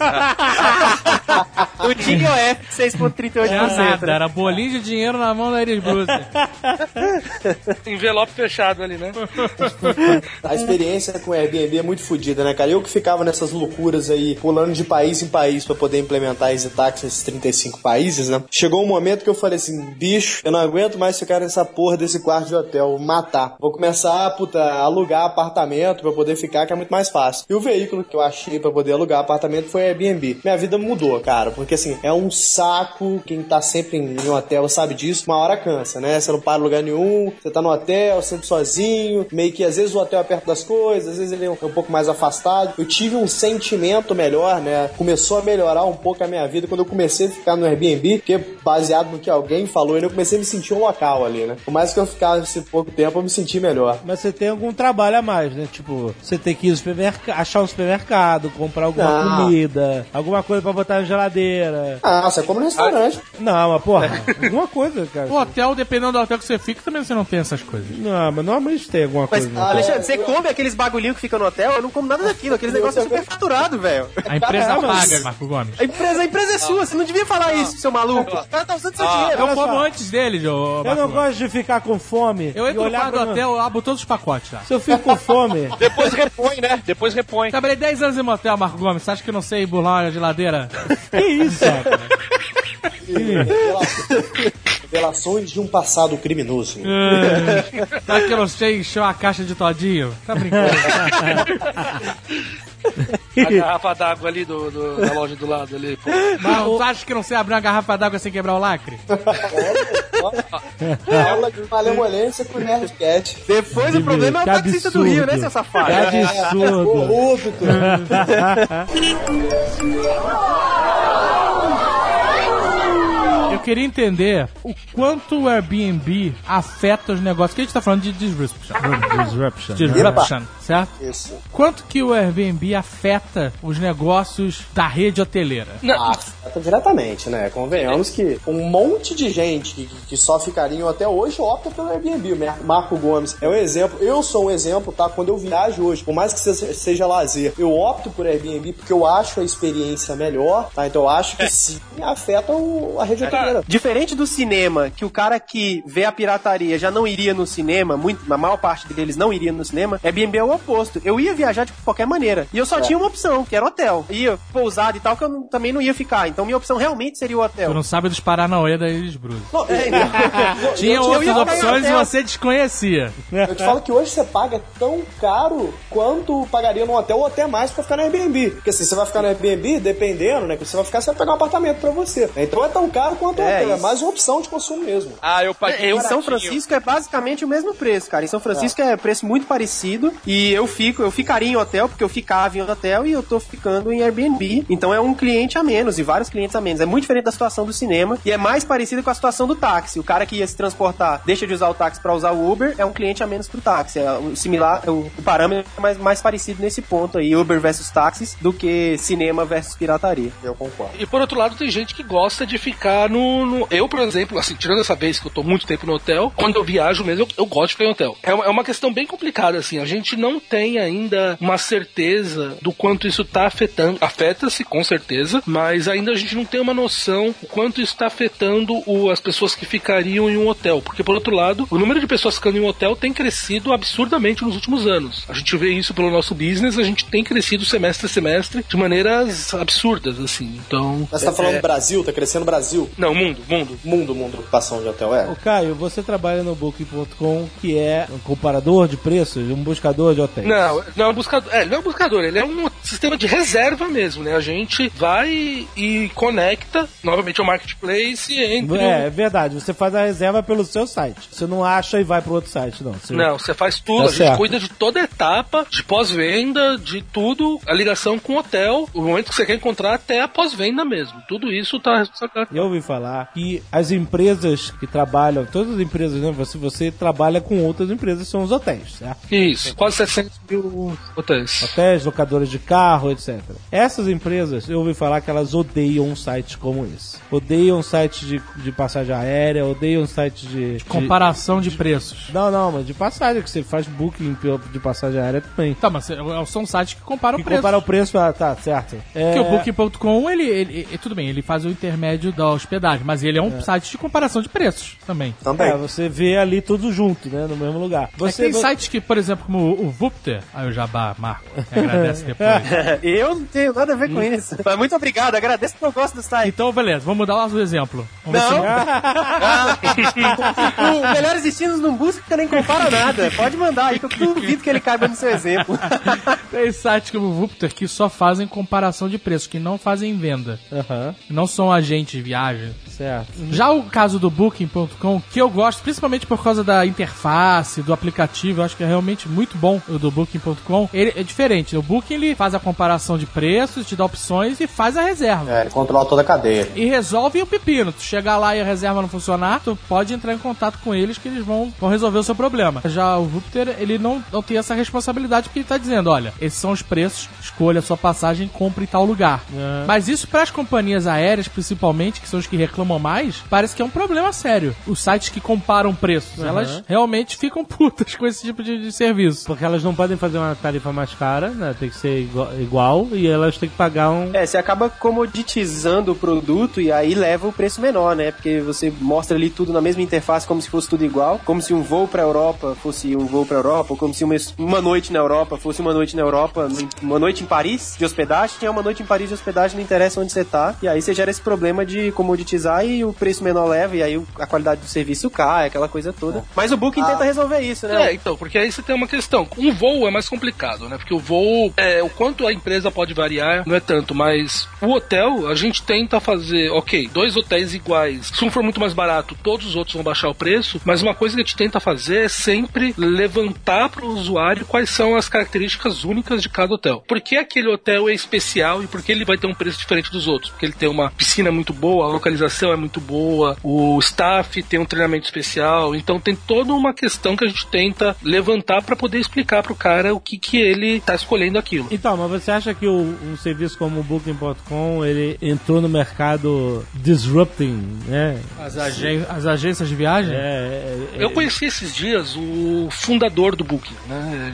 num evento aqui nosso interno. E ele tava contando por que o Booking se tornou a empresa que é, né, a maior empresa de reserva do hotel do mundo. Maior do que qualquer empresa de hotel, e na verdade, a- nesse caso, a gente é maior do que a soma dos nossos concorrentes em reserva de hotel do mundo. Mas não conta a Priceline, né? Não, pra gente era, a gente é a Priceline. Então, pois exatamente, a Priceline comprou o Booking. Mas se a gente contar todo o resto da Priceline e todos os outros concorrentes, a gente é maior do que todo o resto junto. ah, tá. somado, o mundo. Então é, a gente, gente é muito grande. Qual que foi o disruption? Lá pros anos 2001, 2002, as empresas de hotel que elas faziam? Eles tinham aqueles catálogos de revista que você, ah, vou pra Nova York, tinha uma revista bonitinha. Quando os caras começaram a entrar na internet, o que eles faziam? Eles escaneavam no site aqueles jornais bonitos com efeito de virar a página, tudo, que você olhava no hotel, a descrição, tudo. E para isso, para esses caras, para as empresas hoteleiras, isso era estar na internet. O que o Booking mudou a partir do momento que ele começou a dar opção pro cara atingir hotéis que não eram dessas grandes redes. Foi nesse momento que a gente começou a fugir dos grandes centros e a gente começou a pegar cidades menores, hotéis que estavam fora do centro de Paris, hotéis que estavam lá nas cidades em volta, hotéis que não estavam em Amsterdã, hotéis que estavam aqui em Amstelveen, que estavam em Harlem. E com isso, o usuário começou a ver outras opções de hotéis que eles nunca teriam acessado antes. E a partir disso, a gente mudou todo o cenário de hotéis, de viagens, da mesma maneira que o Airbnb vem fazendo hoje. Um baita uma capacidade de hotéis que estava lá aberta, ninguém conseguia acessar eles, e agora você conseguia acessar qualquer um desses hotéis olhando na internet. Sim, mas tem algum modelo antigo que foi incomodado pelo modelo do Booking.com? Era o modelo, o modelo antigo basicamente era a reserva dos grandes redes. Agência Então- de viagem, essas coisas, né? Isso, é. Então você, você contratava grandes redes, né? Você chegava lá, ligava na, ou na agência, te arranjava alguma coisa, você olhava na Cor, na Mercury, você chegava É. lá e contratava. Você não ia contratar aquele hotelzinho perdido no meio da Suíça que você tinha, que você tinha. E esse foi um caso, tem um caso bem famoso aqui, que é caso público, até por isso que eu posso falar, foi em 2004, foi logo que fez a busca do site. Porque antigamente todo site de hotel, ele era uma lista das cidades, você clicava na cidade que você queria ver e via os hotéis lá. Daí o pessoal teve a ideia aqui no Booking de colocar uma busca que você digitava o nome da cidade que você queria ir. Foi o primeiro site a fazer isso de, de viagem. Eles colocaram essa busca e eles começaram a ver que um monte de gente estava digitando uma cidade que eles não tinham. E era um monte de cara vindo da Holanda procurando aquela porra daquela cidadezinha no meio da Suíça. Hum. E daí os caras, meu, o que tá acontecendo? Eles mandaram um vendedor pra lá e falaram: compra qualquer hotel que tiver aí, põe ele no catálogo. Botaram no catálogo, antes do cara chegar na Alemanha, de, em Berlim de volta, já tinha pegado todos os quartos. Daí eles mandaram outro cara e eles começaram a pegar nas cidades em volta, e com isso a gente começou a pegar todos os hotéis daquela região, porque a gente tava vendo uma demanda que ninguém tava vendo antes, via agência, porque as pessoas estavam entrando e buscando aquilo ali na internet mesmo. O que, que tinha nessa cidade, caraca? Caralho, final de Lost, estação- velho. Não vai,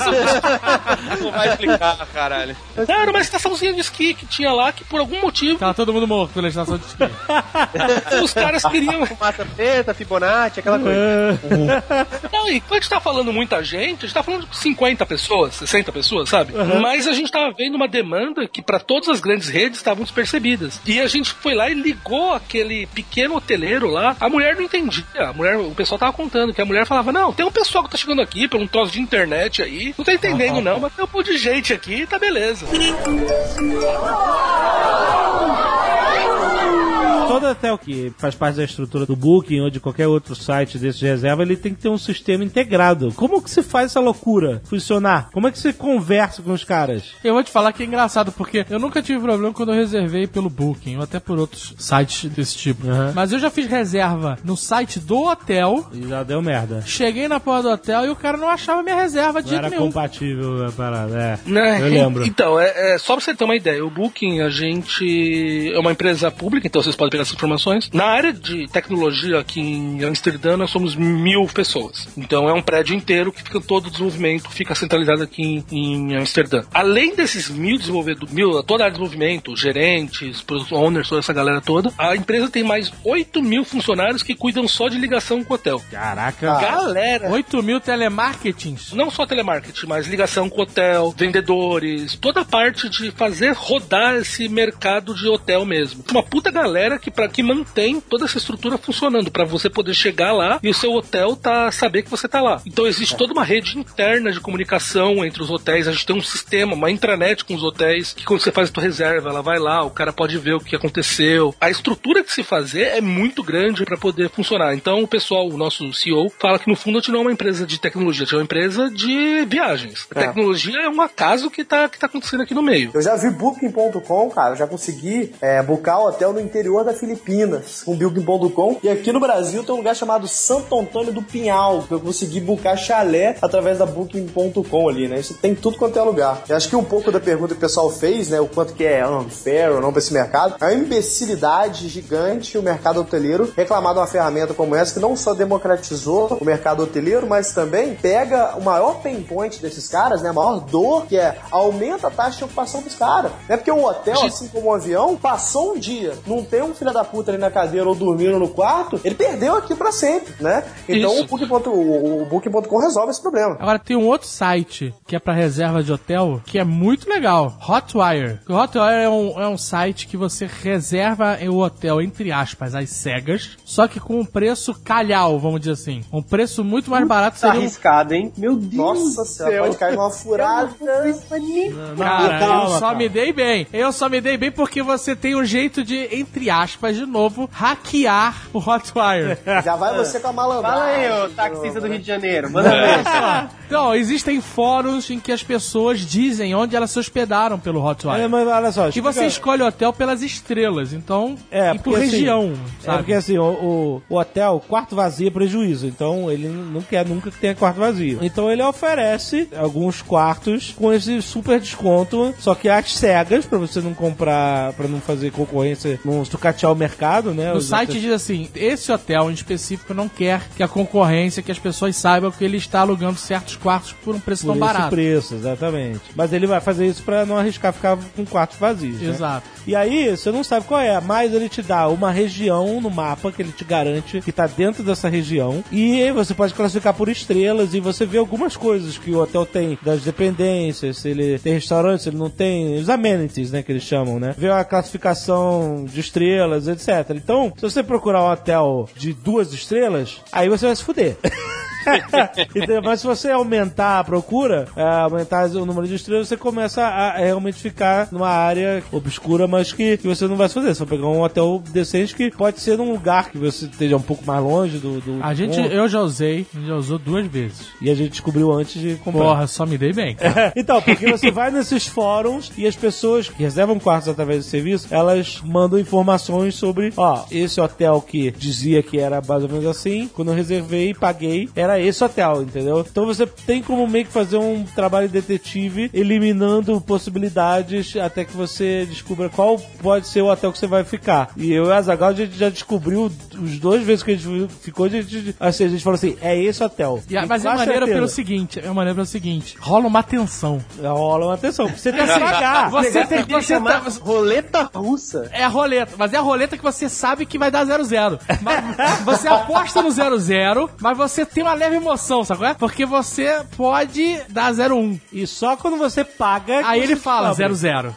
Aí é só aí é alegria. Mas vamos combinar que você tem que manjar dos Paranauê pra fazer o negócio acontecer aí, né? Tem que entrar no fórum, rezar três Ave Maria. Não, existe um esforço, existe um esforço. E, Mas é é desafiante. É só procurar assim, ó, Hotwire Revealed no Google. Você vai achar um monte de site. Experimentaria. É, mas pode não ser esse, esse, esse review que você viu, porque pode ser qualquer outro hotel. Ele vai pegar um quarto vago. Não, não, não. Você escolhe um hotel. Ele fala assim, ele não roda a roleta, não. Ele fala assim, ó, ele tem um link do hotel, só que sem falar o nome. Então ele fala assim, hotel tal, quatro estrelas, lá o quê, lá o quê, lá o quê. Você clica, ele não, não tem possibilidade de você alugar outro. Você vai alugar daquele hotel, só que ele- você não tá vendo o nome. Ele só não diz o Mas nome do hotel. descrição você tem que achar qual Mas que é o cara. você tem um jeito de começar a ver se é ou não é, entendeu? E não dá pra saber o quarto que você vai cair também, né? Que você pode Não, cair lá não. no quarto Taj Mahal ou no toalete do Zambia, né? Então pode ser bem arriscado isso aí também. Não, não, mas você, você na busca, você pede, olha, eu quero um quarto pra quatro pessoas. Ele vai te dar um quarto que caibam quatro pessoas. Vai te garantir isso. Você tá claro. Agora, você não sabe se vão ser duas camas de casal ou se vai ser uma cama de casal e um sofá-cama, por exemplo. Isso você não sabe. Mas você paga metade do preço, né, cara?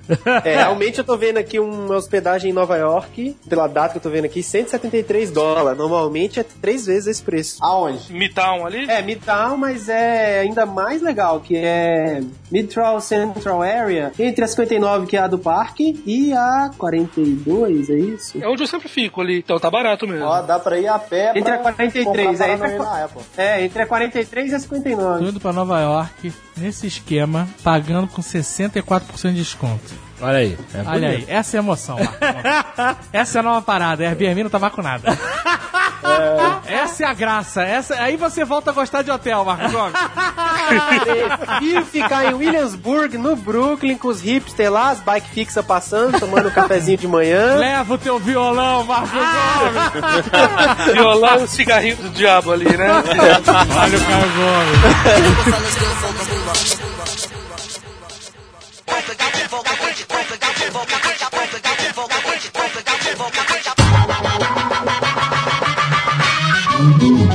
Thank you. Eu já fiquei hospedado em Airbnb e me hospedo em hotéis. Eu gosto dos dois, na verdade, eu só tive uma experiência negativa com. Na verdade, nem era o Airbnb, era um concorrente dele, prestava um serviço similar. Mas também já tive experiência merda com hotel, então eu acho que os dois funcionam bem. Mas acho que um principal problema do Airbnb, o Tucano pode confirmar, é ele conseguir gerar confiança no usuário. Porque o hotel, entre aspas, existe uma certa garantia de que você vai encontrar um bom serviço. Ou pelo menos um serviço padronizado. Enquanto no Airbnb, assim, você tá lidando com o usuário final. Às vezes, às vezes um usuário final que até trabalha profissionalmente alugando imóveis é, no Airbnb e E tal. muito comum. Nessas cidades grandes é, é o que mais rola. É São Francisco e Nova York é só isso. Eu acho que essa é a maior dificuldade dele, sabe? Porque, assim, existem vários casos de furada. O Tucano passou por um. Caso de o dono de, de apartamento em Nova York que alugou a casa dele pra uma galera se hospedar lá e quando ele chegou tava tendo uma orgia regada a drogas e muita, muita gente. Ah, aí, aí, É, eu não sei, aí dependendo da pessoa, talvez ele não tenha se dado mal. Mas, Destruíram o apartamento também. mas se ele tivesse embarcado na festa, talvez ele tivesse aproveitado.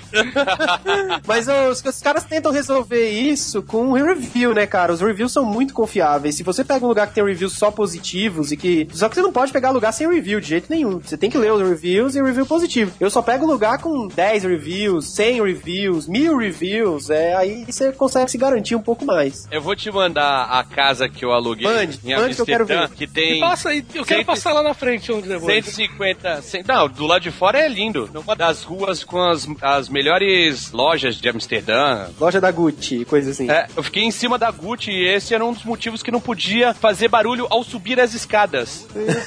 o cara falava que não podia porque o pessoal da Gucci podia reclamar. Quer dizer, não posso nem subir as escadas que o, o cara reclama, velho. Mas eu já fiquei em, em Bed and Breakfast. Da primeira vez que eu fui pra Amsterdã, eu fiquei no. que eu achei no, no Facebook. Nem sabia da existência de Airbnb. E, pô, foi uma experiência irada, excelente. A dona da casa era, eram, eram dois andares que eram independentes. E a dona da casa era gente boa pra caramba. Levou um monte de coisa pra gente, mas três vezes que eu, que eu fui pelo Airbnb eu me fudi, cara. Um era casa Das ocupada. três? É. Porra, Um você era- tem que, me, você tem que me, me chamar pra eu te ajudar a escolher, cara. Eu já desisti. É, agora já Eu- era, né? Agora é. você já perdeu. Eu perdi, eu perdi a esperança, cara. É, O- mas casa ocupada eles põem lá, cara. Se a casa é culpado ou não. Você que não viu, é isso? Não, nesse não tinha. E era assim, tinha 150 reviews e eram todos positivos, menos uns dois. Eu devia ter acreditado nos dois, que eram tenebrosos os dois. Mas eu falei assim, isso aí é alguém que não gosta do cara e É, escreveu nessa estatística aí eu teria escolhido o lugar também. Eu, se se tem um review negativo e vários positivos. Viu? Um dos caras falou assim: parece que foi gravado um filme de terror, tem manchas de sangue no chão.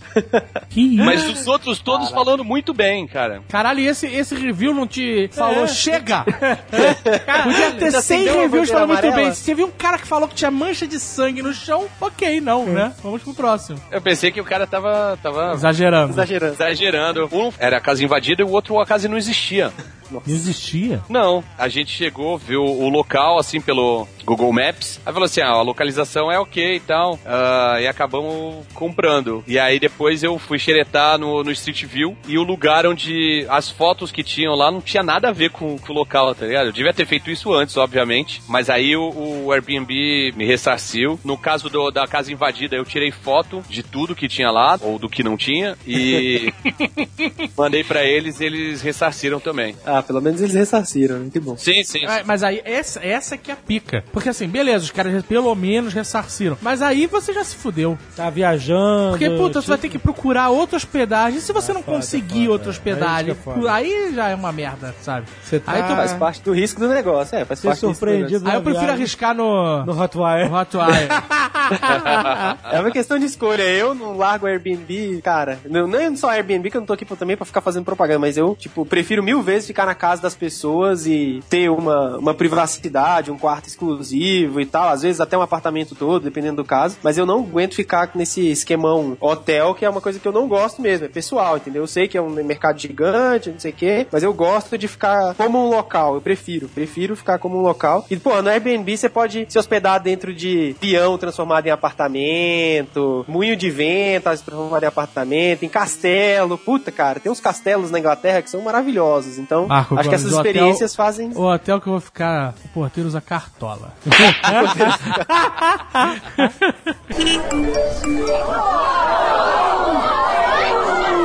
Tem um site que lida com hospedagem, com turismo, mas principalmente com hospedagem, que é, é o melhor site do mundo. É a verdadeira revolução da hospedagem em termos de hotel, né? TripAdvisor.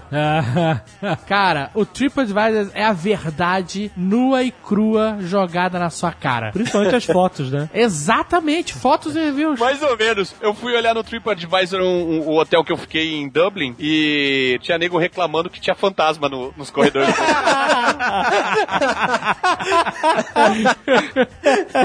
Vai muito da imaginação das pessoas também. Eu só uso o TripAdvisor pra ver as atrações da cidade. Eu não olho hotel, não. É, Mas porque tu não fica em hotel. É, porra. Mas eu olho as atrações principais da cidade. Foi assim que eu descobri pra dirigir Ferrari lá em Vegas. Olha aí, tá babaca demais. mesmo. Caraca. Cara, em Vegas você pode jogar uma granada. Muito foda. Vai, pô. Tirar com as armas da Segunda Guerra. Depois reclama de hater. Babaca. O cara anda de Ferrari, joga granada nos outros. turismo, turismo GTA, né, mano? O cara dirige Ferrari e joga granada pela janela.